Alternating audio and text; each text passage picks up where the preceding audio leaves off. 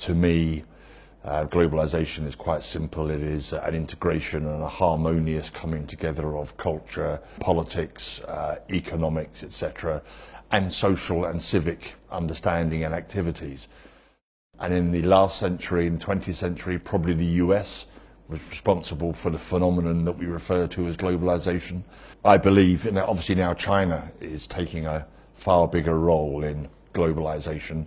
The influence of China um, into other parts of the world, China being open to uh, other parts of the world coming to China. The influence is huge.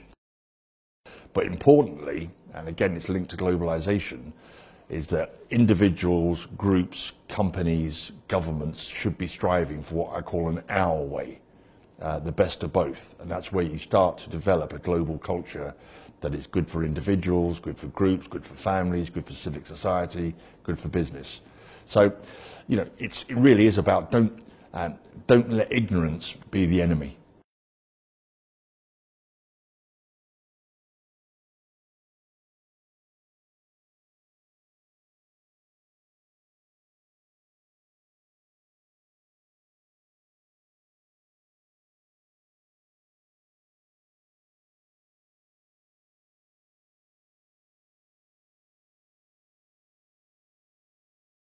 Maybe a good starting point is that my my professional life is very, very interlinked with my personal life. I've always really been brought up with an understanding of what global mobility is and what cultural integration is.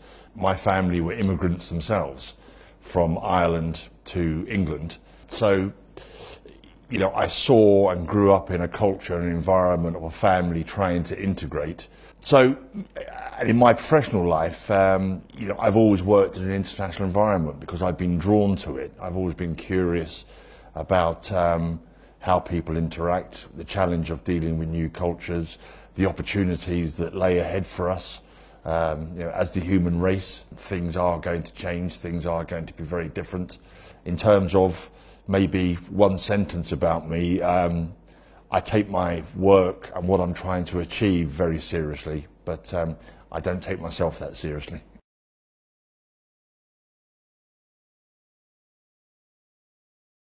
There are many, in my experience, there are many different interpretations of globalization. To me, uh, globalization is quite simple. It is an integration and a harmonious coming together of culture, politics, uh, economics, etc., and social and civic understanding and activities. And in the last century, in the 20th century, probably the US was responsible for the phenomenon that we refer to as globalization. I believe, and obviously now China is taking a far bigger role in globalization. The influence of China um, into other parts of the world, China being open to uh, other parts of the world coming to China. The influence is huge. So I think in terms of the phenomenon of globalization, at the end of this century, people will look back and probably say that the 21st century was where China was responsible for globalization. Obviously, China in becoming politically and socially and economically more well connected uh, with the rest of the world. Technology obviously has played a huge uh, part in that. Um, China and other countries around the world now have greater opportunities to be linked to cultural, social, political and economic activities um, in the rest of the world. And it's been a natural progression that China is now in a position in all of those areas to have a major influence uh, on the world and, and is doing so. You know, I can remember uh, being a child and a Chinese restaurant opened near my home in London. And it was amazing. It was something that was so strange. And now the cultural influence and the social influence of China and its people and its immigrants uh, around the world is huge, and it, it's become normal. And that's, that's another good example, in my mind anyway, of globalization. It depends how experienced you are, but um, when I first started working in an international environment, I used to suffer from what I would call culture shock um, quite often.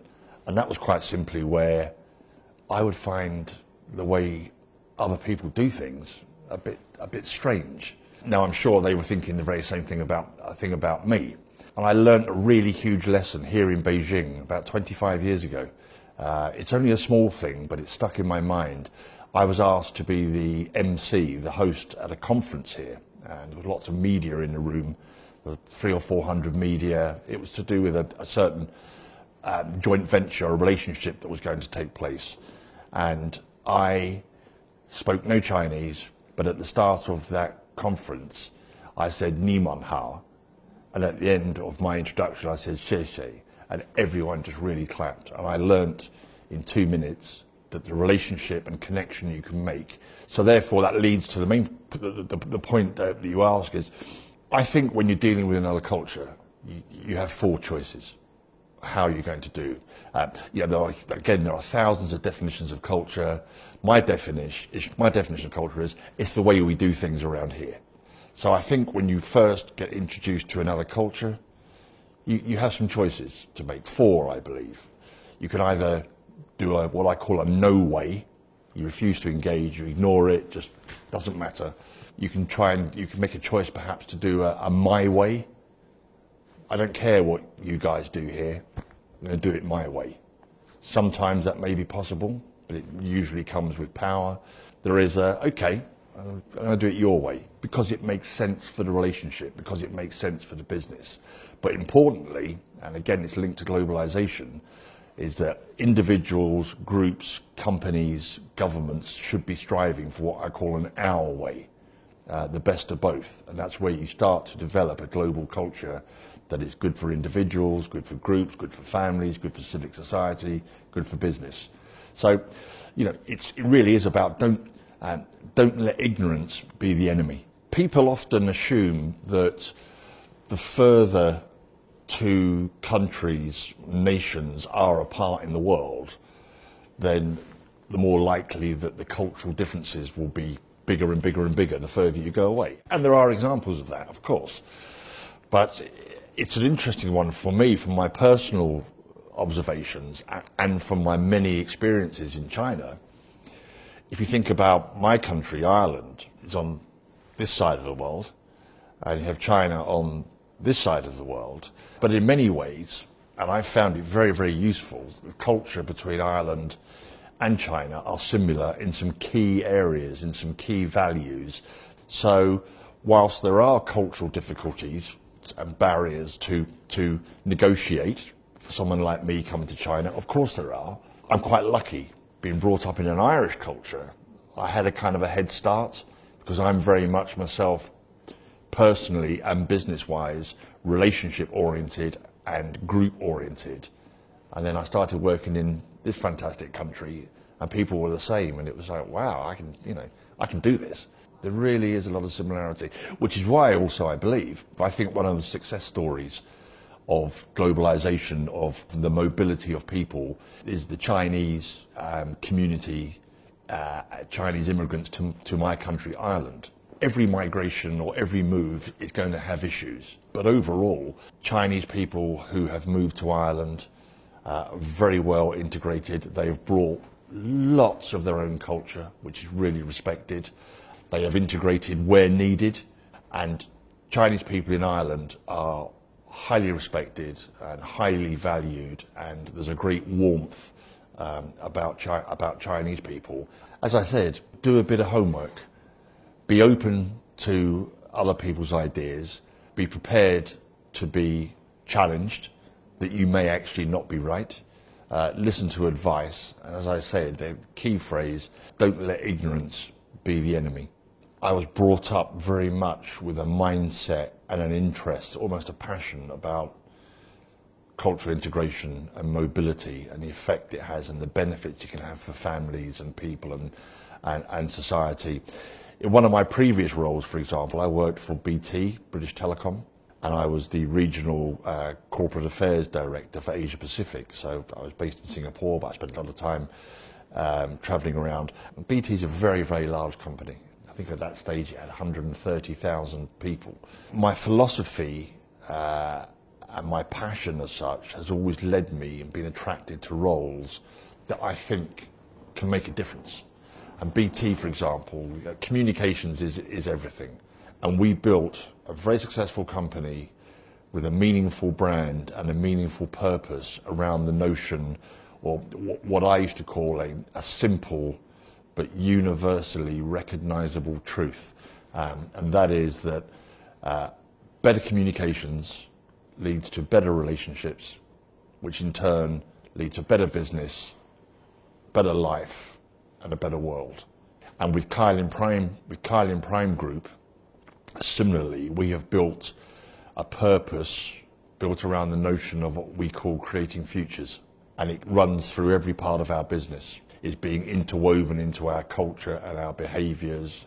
And that is in this globalizing world, in this world of increased mobility, in this world of more integrated culture, more freedom of travel, we are creating futures. Our mission is to create futures for individuals and families, to create futures for local communities, uh, to create futures for local economies and national economies. Globalization, global mobility is inevitable. It can either be done, it can either be done very well, or it can be done very badly, or it can just be ignored. And where at School of Thought and my philosophy, and I hope that I can um, motivate my colleagues at the same time as this, you know, our motivation is, is to do our bit. We can't change the world overnight but you've got to start somewhere. So start local and build up globally. I don't really like using other people's quotes, but there's a quote that stuck with me all, all of my life. A um, American anthropologist called Margaret Mead. As I said, I don't normally use quotes, but she said something that's just stuck with me, and it really has guided my, my heart and my mind during my professional life and my personal life. She said, never doubt never doubt that a small, committed group of citizens can change the world.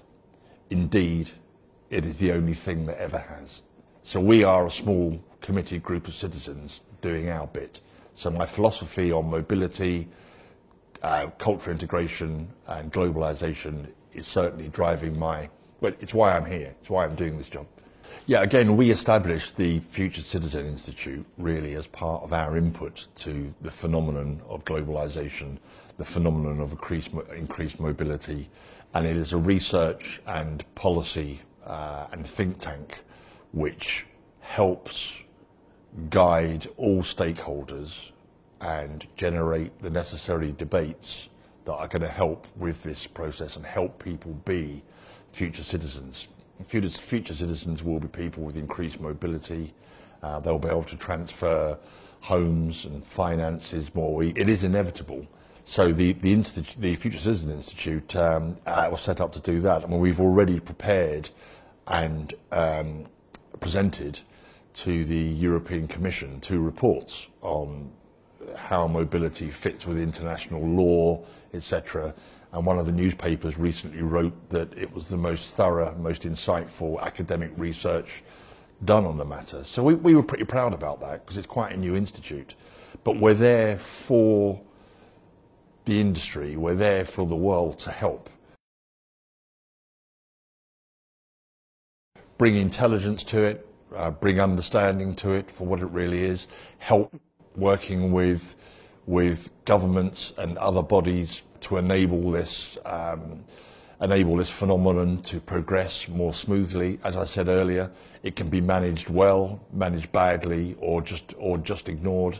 There is definitely a need for governments, other organisations, uh, educational establishments, and the corporate business world to work together to help uh, safe, safeguard this and ensure that it happens in the right way.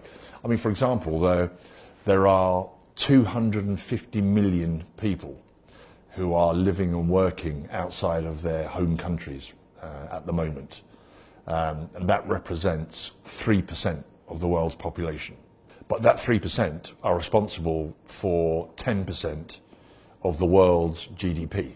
So you have 3% of the population responsible for 10% of GDP. They are immigrants. So there is a, a bit of basic fact there that shows there are there are benefits. So part of our part of our role is to is to help with this, help create more understanding um, based on fact, not emotion. It's going to increase. Um, you know, uh, uh, migration has existed ever since we were able to walk. People moved to to other areas. It always brought issues, but brought benefits even back then, I guess. It's going to increase, increased, more flexible and free world with greater transfer of intelligence, communications, uh, social, uh, social activities, social values, economics, uh, politics, etc. And in terms from a business side, we're seeing very clearly, and it's why we've be, built a kind of a, a global ecosystem, I call it, to work with our clients. Our clients want to look holistically at their whole future life, uh, their future citizenship.